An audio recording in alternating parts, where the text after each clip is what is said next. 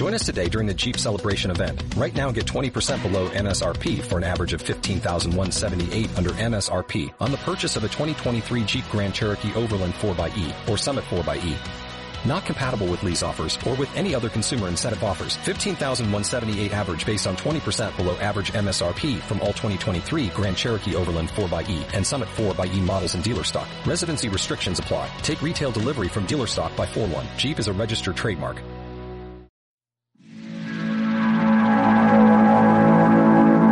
Bienvenidos, Fórmula en los negocios da inicio. Quédate con nosotros, disfrutemos y aprendamos nuevos retos de negocios. Comenzamos.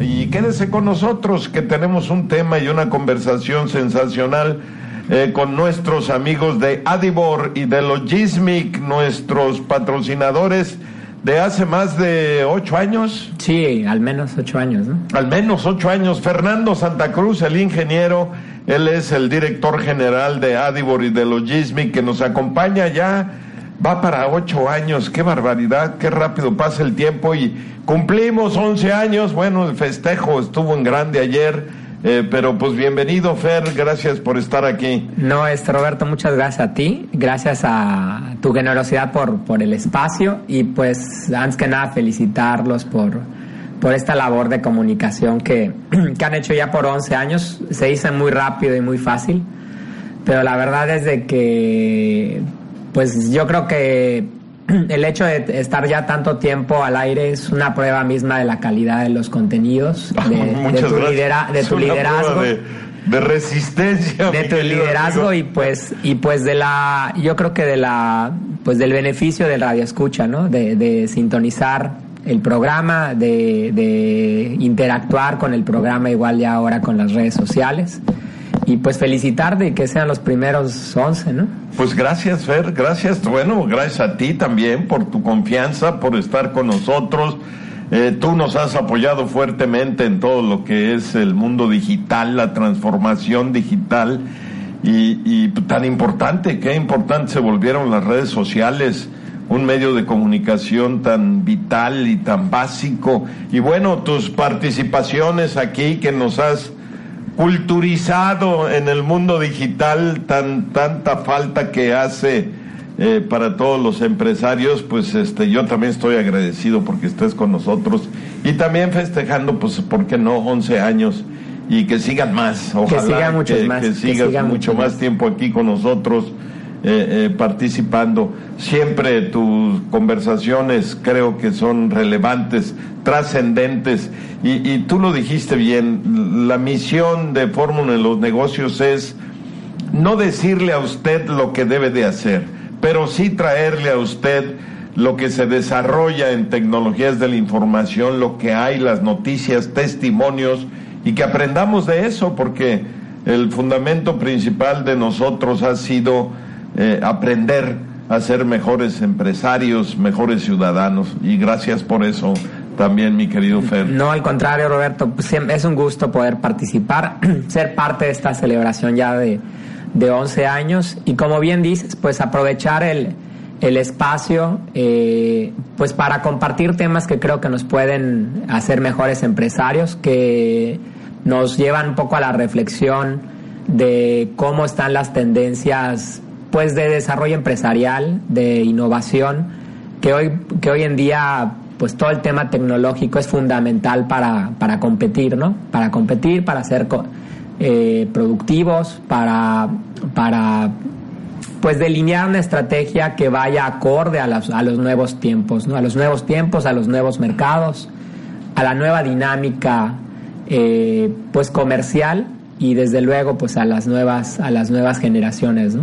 Fíjate que el otro día en el radio escuché un comentario de que de que eh, en nuestro país eh, nuestra soberanía debería de dirigirse a que fuéramos nosotros autosuficientes eh, sobre todo en tendencia alimentaria uh -huh. Y yo me quedé reflexionando en ese comentario, porque ese comentario quizás muy válido eh, eh, en los hace 20 años, o quizá menos, hace 15 años. Pero hoy, con el mundo globalizado y con la transformación tecnológica, yo creo que, que tenemos que ir más allá de simplemente decir, oye, eh, eh, país soberano porque yo alimento a mi, a, mis, a mi pueblo sin necesidad de, del mundo exterior.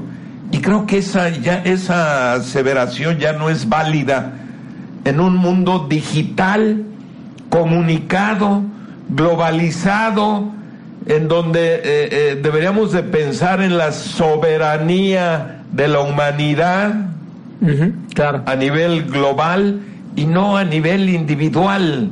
No, no sé qué piensas de esto, porque tiene que ver con ese proceso de liderazgo que debemos de tomar o, hacia dónde dirigir a nuestras organizaciones eh, en estos conceptos. Sí, concuerdo mucho contigo que la globalización yo creo que se está replanteando. Eh, se están buscando nuevas nuevas maneras y también y, lo, lo, podemos ver porque pues en diferentes países incluidos México pues están tomando ya nuevas políticas de cómo, de cómo tiene que ser esta, pues esta relación global con, con otros países, ¿no? Pues vemos todavía casos un poco paradójicos en, eh, según, según comentas, este, en el que algunos países piensan en cerrar fronteras y, o al menos mandan ese tipo de mensajes y por otro lado vemos en Europa pues separación y, eh, políticas públicas de proteccionismo o nacionalismo. Eh, lo estamos viendo igual acá en México. Entonces yo creo que como todo eh, se, está se están reacomodando los esquemas, ¿no? Por un lado el comercio global existe, es una realidad, este, se aprovechan las economías de escala para poder competir, para poder exportar e importar lo que, los productos que se requieran y se demanden, pero a la vez empiezan a, esta dinámica ha traído nuevos retos que creo que no hemos encontrado una, una, una respuesta clara de, de, de, pues de cómo de cómo va a avanzar, ¿no? Por un lado, pues sí, dices, en estas alturas donde estamos conectados y hay comercio internacional y ahorita eh, poder comprar o vender a cualquier parte del mundo ya es algo real y fácil. Eh, y por el otro lado, los políticos en el mundo empiezan a hablar de nacionalismo y de cerrar sus fronteras y, y, demás. Entonces, son cosas que creo que se van a ir asentando en el tiempo, ¿no? Eh, Fíjate, eh, es, es una discusión y un alegato válido,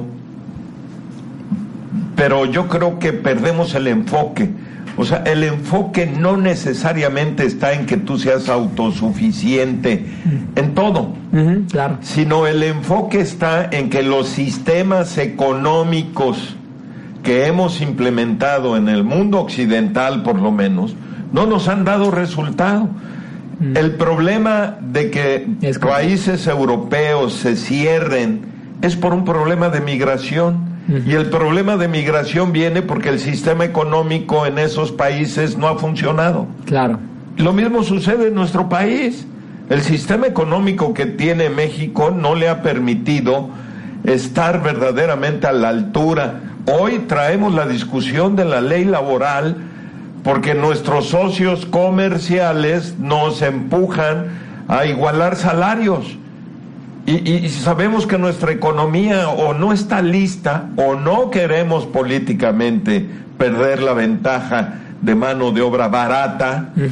Entonces los problemas no es la globalización. Yo creo que el problema es entender esos modelos económicos que tenemos que cambiar. Tú lo dijiste, tenemos que transformarnos en eso, pues que es lo esencial para poder salir adelante, independientemente de que podamos sembrar maíz y ser autosuficientes, ¿no? Creo que el enfoque va por otro lado, ¿no? Sí, concuerdo contigo que es más hacia a que la falla de los sistemas económicos han hecho, pues, eh, dudar de su eficiencia, ¿no? Correcto. Porque, pues, definitivamente la, la desigualdad está allá la, y, y son temas que creo que se tienen que revisar a fondo. Y bueno, vamos a platicar el liderazgo en la era de la Me acompaña el ingeniero Fernando Santa Cruz, director general de Adibor y de Logismic, con este tema de liderazgo en la transformación digital. Y yo creo, Fer, que esta parte es, ya no es, la transformación digital ya no es algo para prepararnos en el futuro. Tampoco ya es una opción. Ya no es opción. O sea, o le entramos o le entramos, ¿no? Es correcto. Yo creo que todas las organizaciones, nosotros ahorita en Adibor lo estamos viviendo muy, muy, muy de cerca, muy, muy a flor de piel yo concuerdo contigo que ya no es opción, ¿no? O sea, definitivamente los las nuevas tendencias, los nuevos modelos de negocio, la nueva dinámica laboral, la nueva dinámica competitiva hacen que las organizaciones tengan que transformarse, ¿no? Correcto. Eh, o porque se o porque fueron pioneras y visionarias o porque la realidad los alcanzó. Pues sí, porque, porque el cambio, lo que siempre he dicho yo del cambio, ¿no? El cambio hay dos maneras de hacerlo. Uno lo generas, eres pionero, o la otra te adaptas. O sea, le entras a lo que alguien ya cambió o... Sí, de, totalmente de acuerdo, totalmente de acuerdo, Roberto. Y yo creo que la manera más menos dolorosa es ser pionero y, y tomar una actitud proactiva, ¿no? Ante, ante los cambios, ante, ante la dinámica que, que, los, que los nuevos modelos ya exigen, ¿no? Eh, de otra manera, pues básicamente va a ser un tema doloroso para las organizaciones, porque pues tienen que replantearse ya pues diferentes temas de, de, tecnología, de producto, de relaciones laborales, de procesos de, de innovación que cuando ya llegan de manera muy abrupta, pues es, suceden porque porque pues ya no ya no queda más tiempo para, para seguir este con modelos mucho más eh, tradicionales, ¿no? Y ahí es donde todo el tema de transformación digital eh, cuenta mucho.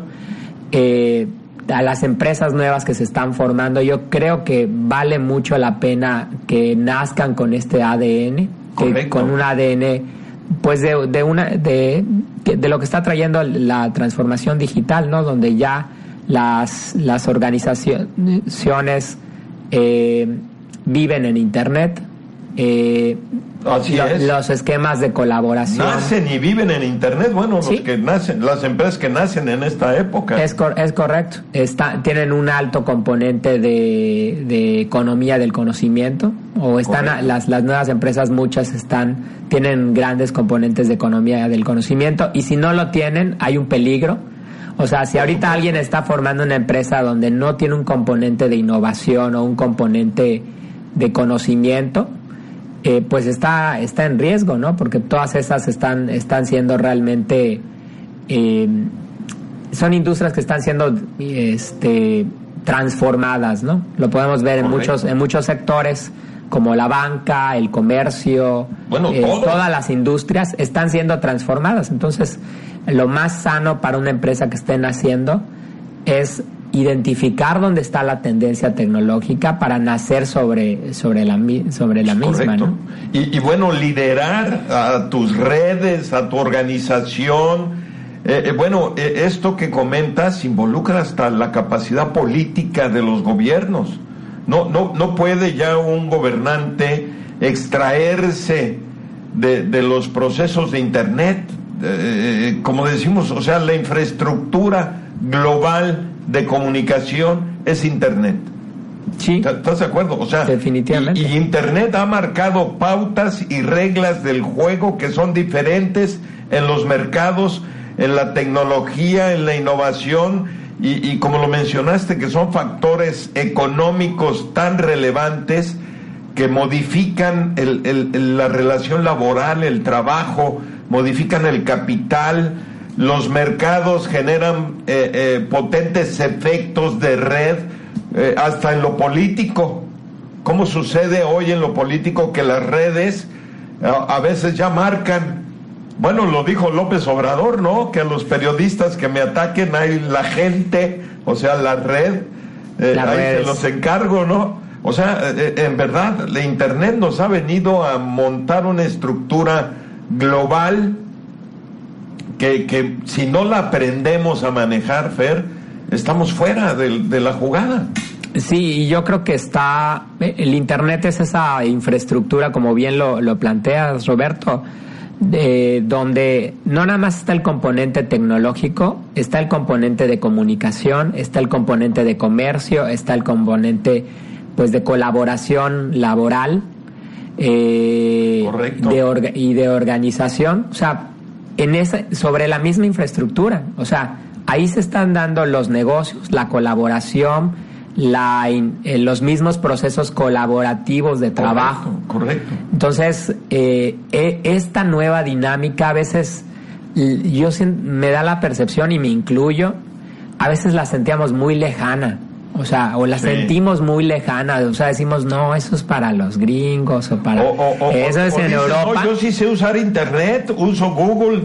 Sí, o, lo vemos como, o sea, no, no, no, no alcanzamos a ver que las organizaciones se están montando en ese tema y el no hacerlo es perder competitividad. Ah, por supuesto. O sea, es perder competitividad. El tema, y te lo comento porque es un tema que nosotros hemos estado, pues la verdad, analizando mucho las últimas semanas en la organización, es darte cuenta que mientras más te tardas en subirte en esa nueva dinámica de aprovechar esta infraestructura de Internet, de aprovechar esas redes colaborativas de innovación, de trabajo, de comercialización, de mercadotecnia, y se sigue haciendo tradicional, se pierde competitividad, se pierde rentabilidad, hasta llegar a un punto donde ya es cuestionable el negocio. Fíjate, Entonces, eh, lo comento porque yo creo que de las empresas o los amigos que nos estén escuchando pueden estar en diferentes etapas del proceso, ¿no?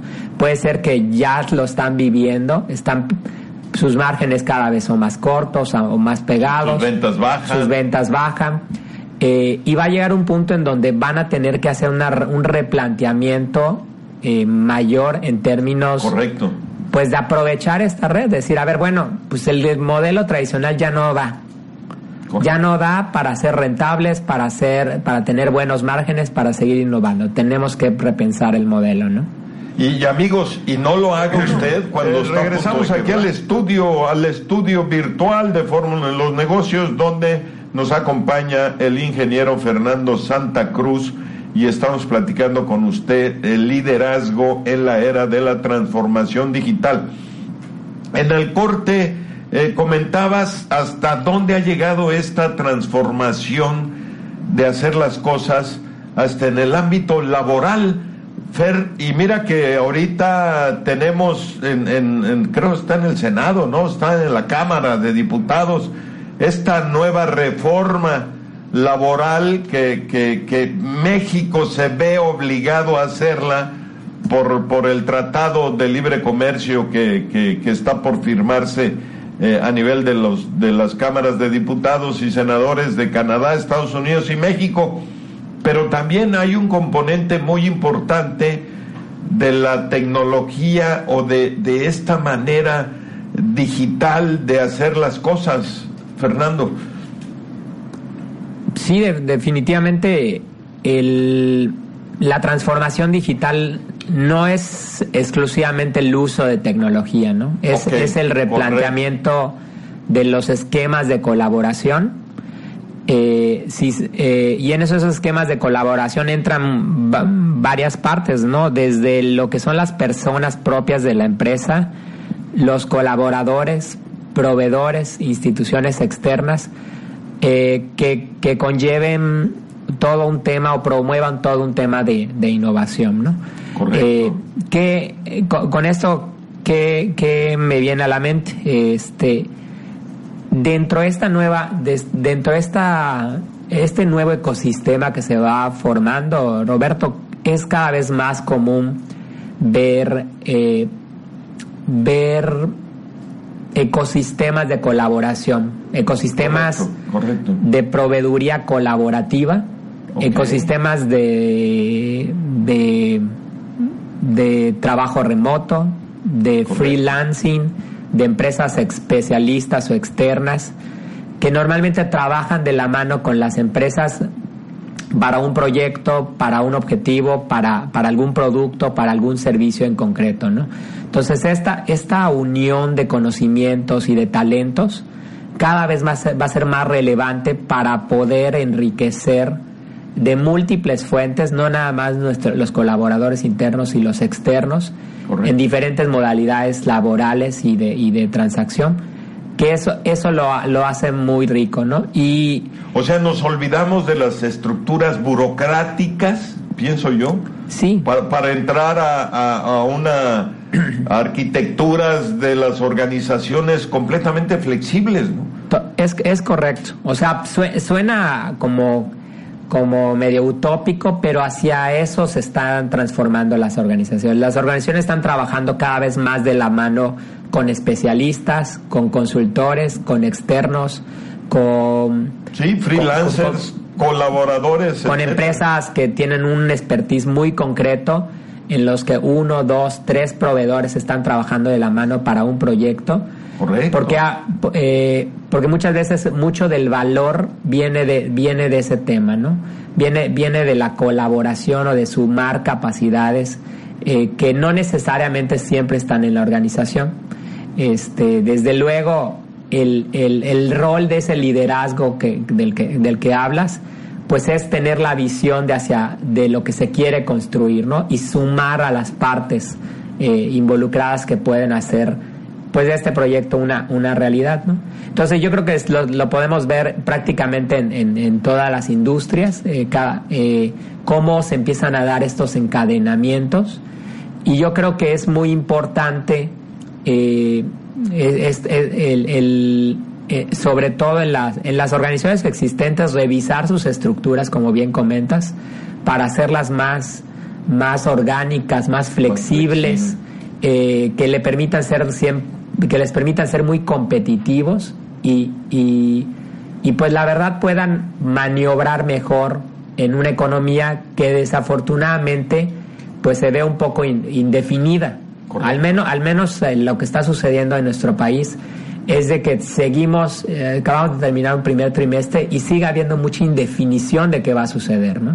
Entonces, ante esas indefiniciones, esa falta de claridad, esa ese crecimiento que cada vez está, lo siguen pronosticando hacia la baja, las organizaciones tienen que ser mucho más inteligentes en plantear y prever escenarios en donde esa flexibilidad les puede dar mucha competitividad. Correcto. Eh, y, y, y, pues poder maniobrar mucho mejor dependiendo de cómo se vayan dando las cosas. Y fíjate que, que eh, bueno, eh, quiero entender que, esa inactividad o incertidumbre que la parte política está poniendo en nuestra economía, debemos nosotros de permearla a través de esta flexibilidad en la tecnología.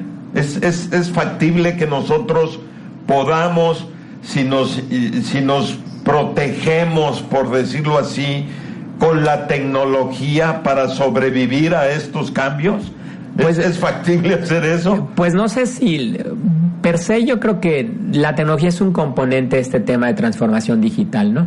La verdad, de, dentro de este artículo que, estamos eh, tomando de referencia como punto de la conversación, me gusta mucho una frase que, que incluyen al final que dice, la innovación al final es una estrategia de sobrevivencia, ¿no?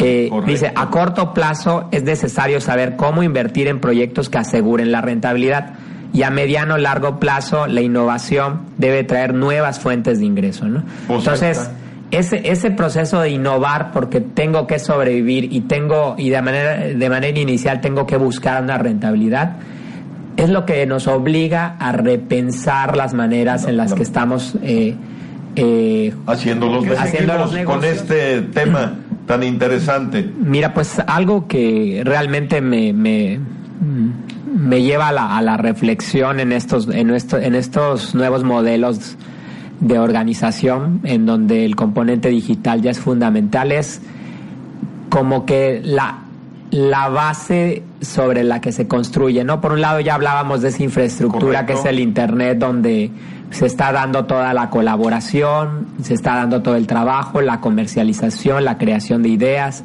y el negocio per se, ¿no? Vive eh, y, crece en, Internet. Eh, sin embargo, eh, los equipos o un elemento fundamental en el liderazgo que se debe de tener al, en una organización de este tipo es tener una base de principios éticos que permitan que se dé un marco de confianza y de trabajo en equipo, ¿no? Debido a que los nuevos esquemas son mucho más flexibles, colaborativos, basados en, en, resultados, en proyectos, en actividades muy concretas, en las que eh, es la suma de todas las partes.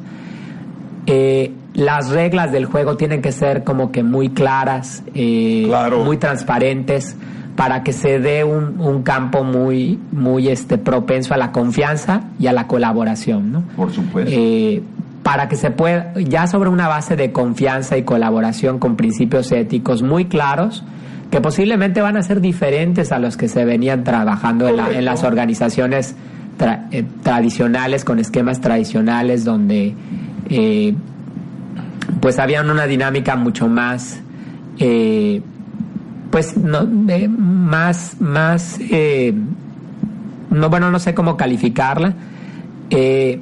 Esta base de colaboración de, de, definir que hay una claridad y una ética en ese proceso colaborativo va a ser fundamental no es decir tenemos como, como líderes en organizaciones ya de este tipo que velar porque todos los participantes o colaboradores en los proyectos se sientan en un entorno eh, ético de trabajo. Correcto. Ético de trabajo, claro, transparente. Eh, incluyente. Incluyente. Que la verdad es de que a nivel jerárquico no siempre se va, eh, de las organizaciones tradicionales no siempre se da esto, ¿no? Correcto. Sí implica un reto de replantear esa, esos, esos nuevos valores éticos, porque las, la, la manera en la que se va a colaborar, la manera en la que se va a compensar, la manera en la que se van a... Es más, la manera en la que vas a ganar. En la que vas a ganar va a ser diferente, ¿no? Totalmente de acuerdo. Tu involucramiento es diferente, tu relación eh, con la organización es diferente. Eh, entonces, todo ese, ese, esa, esa base ética yo creo que eh, la estamos a veces dejando como por sentado o, la obviamos, pero va a ser fundamental para que las cosas florezcan, ¿no? Si no simplemente, pues no, no se dan porque no hay, no hay, no hay confianza, no hay, al no haber confianza, pues los equipos no, no, pues colaboran ¿no? Y, y, fíjense amigos que esto va pegado de la transformación digital. O sea, no es que yo diga, oye, yo voy a poner mi modelo colaborativo sin, y, olvidándome de la transformación digital. No se puede porque los modelos colaborativos requieren de, del mundo digital. Sí. O sea, no te libras de eso. Y además creo yo que también nos, nos está cambiando, Fer, la forma de hacer negocios. O sea, ese concepto del negocio, de acumular riqueza y solamente luchar y pelear por maximizar las utilidades de la empresa, cambiaron, porque viene el mundo colaborativo bien pagado, redistributivo, no sé si esté bien dicha esa palabra, porque tenemos que redistribuir adecuadamente los ingresos para que para que vayamos a esta parte del bien vivir, que, que, es, eh, digamos, la, la, tierra prometida del mundo digital, ¿no? y, yo creo que como empresarios allá nos debemos de dirigir, ¿no?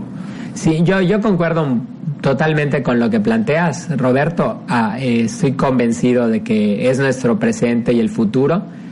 Eh, eh, y uno, uno de los temas que la, verdad me dejan reflexionando es eh, qué tanto las nuevas generaciones se están preparando para estos nuevos modelos laborales. Correcto. Eh, yo cuando, cuando pienso en estos temas y volteo a ver a países más desarrollados, y te das cuenta que las tasas de desempleo en, en, en, la, en, jóvenes es muy alta como sucede en Europa, eh, te das cuenta que sí se están dando estos esquemas, pero se están dando con talento experimentado.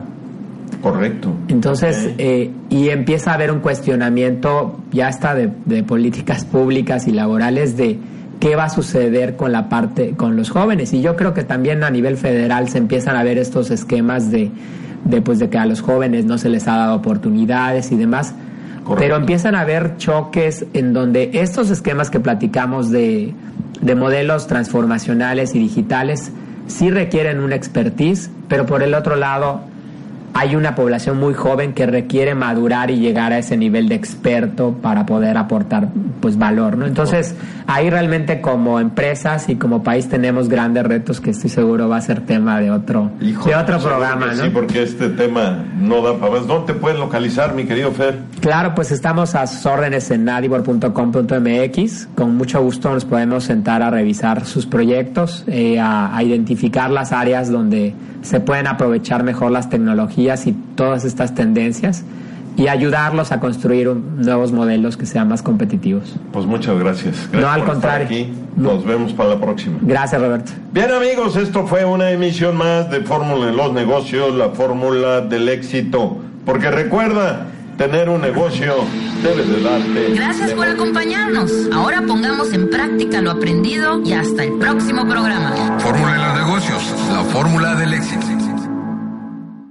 Como nuevo cliente de Western Union, puedes disfrutar de una tarifa de envío de 0 dólares en tu primera transferencia internacional de dinero en línea. Envía dinero a los tuyos en casa de manera rápida, fácil y conveniente. Visita westernunion.com o descarga nuestra app hoy mismo y tu primera tarifa de envío corre por nuestra cuenta. Aplican ganancias por cambio de moneda. No disponible para tarjetas de crédito y envíos a Cuba. Servicios proporcionados por Western Union Financial Services Inc. NMLS 906983 o Western Union International Services LLS NMLS 9069 85